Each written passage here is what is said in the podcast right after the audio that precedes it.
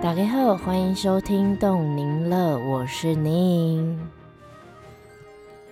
上一集跟大家聊到了武道路上的坚持，上集是从四岁到国中这个阶段的武道学习。那今天我们要从高中开始聊起，高中到大学的这个阶段，我把它称为全心投入。因为我高中念的是五专，所以呢，我花了五年的时间在同一所学校学习。对我来说，这五年也是自己成长最多的时候。从国中进入高中，尤其我读的又是女校，所以通常会有蛮多联谊活动，但是呢，我一次都没有参加。我的五专生活除了跳舞还是跳舞。高一新鲜人需要适应所有新的一切，但我很幸运的是，我形影不离的舞伴成为了我的学姐，因此有一个非常熟悉学校模式的人，可以带领着我适应所有的一切。专一开始呢，我就发现了一件非常不一样的事情，那就是我所有的同学几乎九成都学过很长一段时间的舞蹈，大概有七成的同学他们都是毕业于国中舞蹈班。这个时候，学习对象以及竞争力就出现了。那我姐姐就跟我说：“你要不要跟我一起参加一些学校的课后辅导课？”这么爱跳舞的我，当然就是一口答应啦。这些课后辅导课呢，是由一些外聘老师或者是在校的舞蹈老师，他们会利用放学后的时间去开课。那当然，课程的内容非常多，所以你可以选择你自己喜欢的项目，或者是有兴趣的课程去填选。有趣的是，当你开始进入教室的时候呢，你会发现你熟悉的面孔并不多，反而是会看到许多的学姐跟你一起上课。那这个时候呢，就会开始产生一些崇拜，我把它称为偶像效应。什么是偶像效应呢？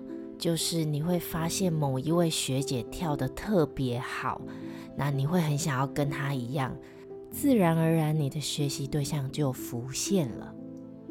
所以在辅导课的时候呢，你会更加的努力表现。除了要让老师看到你是一个很优秀的专一学生以外，你更想要让你的这位偶像学姐感受你的存在。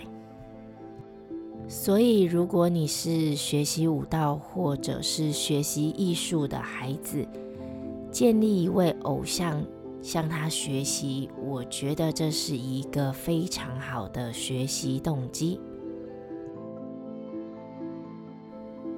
同时，在专一的时候，我们开始有一堂社团课。你可以在学校许多社团里面呢，去找到你有兴趣的课程。当然，学校的舞团也算是学校社团之一。但是，因为我那时候才一年级，所以我就想说，嗯，那我来选择一个不一样的社团好了。最后，我选的是武术社。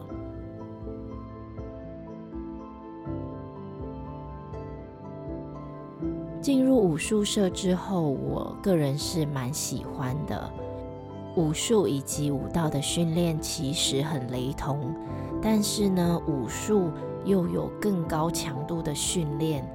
虽然我的身体柔软度不是最好的，但是我有一个非常大的优势，就是我的爆发力很好。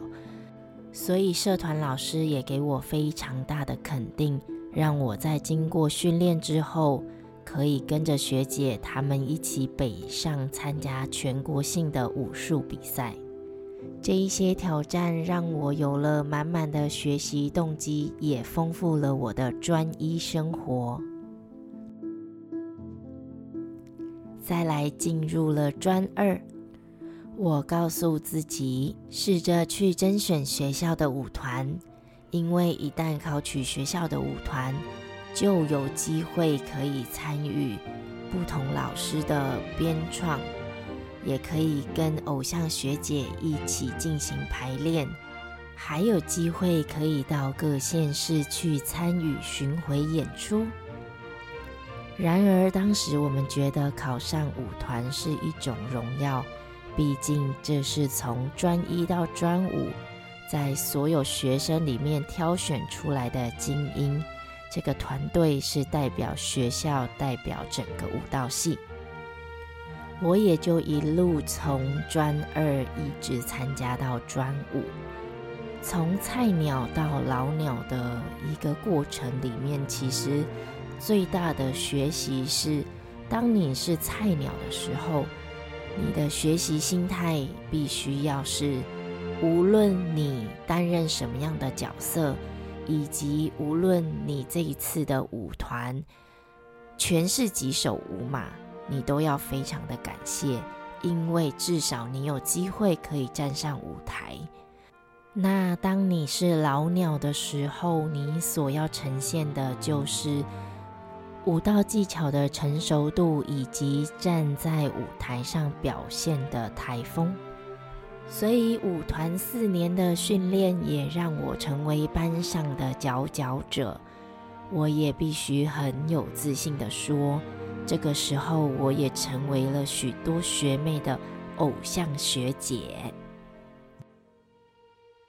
那专五就是这个阶段的最后一年，所以同学们也开始思考下一步。一部分的同学决定直接进入职场，另外一部分的同学选择继续升学。当时我的决定并没有考虑继续就读学校二技，而是选择离开舒适圈，去报考有开放差大甄选名额的大学舞蹈系。为了实现自己对于求学的梦想与理想，我不放弃任何一丝的机会。那这是一个非常戏剧性的过程。未来有机会再跟大家分享。大学舞蹈系的生活更是战战兢兢，因为我的每一位同学，他们都是来自非常优秀的高中舞蹈班。那我当时呢是插考大二，所以呢我们班应该可以说是精英中的精英。每一位同学能力都非常的好。我们这一班很特别，因为收取插班生的人数不算少，再加上我有几位五专的同班同学也一起考进了这所大学，因此让插班生变得不孤独。我记得我大二的班导师曾经跟我同班同学们说。我是一个草根性很强的孩子，我想这句话应该是赞美吧，所以我就带着这样的动力，继续努力的成为一株强韧的小草。在大三的这一年，我高票当选了舞蹈系系学会的会长。然而，这并不是第一次。其实我在五专的时候也曾担任系学会会长，我很幸运，因为这也是我人生中除了舞蹈以外的社交学习与成长。因为两所学校各有特色，所以系上筹备活动需要注意的细节也大不相同。在系上举办大小活动，也奠定了后来出社会的我，在活动计划上更有自信的去迎接不同的挑战。时间过得很快，进入大四，忙忙碌碌的生活。大学毕制，同时也要准备研究所的甄选。就在老师的推荐下，我有机会可以参与大家梦寐以求的国立台北艺术大学硕士班推荐甄试。我相信这是每一位主修现代舞的学生一定会考虑的国内艺术学校。我经过思考后选择放弃。大家一定想要了解，有机会就读台湾最强的艺术学校，怎么会想要放弃呢？这就是我今天要跟大家分享的第二个阶段。其实我并没有放弃，而是选择了另外一条舞径。我选择进入社会舞蹈系研修班，这是我自己命名的系所。应该是说我选择进入教学的职场。让自己完全跳脱另一种学习模式。从四岁到大学的阶段是学生身份的学习，进入研修班的学习则是老师身份的进修。如何能够将自己的所学传授给与自己一样热爱舞蹈的孩子们？这是在研修班很重要的学分。我需要不断精进自己在武道上的教学，也要面面俱到的去关心每一位不同阶段孩子在学习过程中的心理状态，更要规划自己在有限的时间，让自己可以定期的出国进修。将所看所学的世界观带回台湾，跟孩子们与家长分享。社会研修班是学无止境的，我的学生、家长以及一起相处的同事，甚至于在这个社会上非常努力的人，都是我的学习对象。每一个阶段都有不同的学分需要去完成，我仍在社会研修班努力的学习与成长。五道路上的坚持，也因为持续不断的学习，所以让心感到富足。谢谢大家的收听，如果您喜欢这一集的内容。欢迎分享让更多人一起收听动宁乐。动身体的记忆与您一起快乐。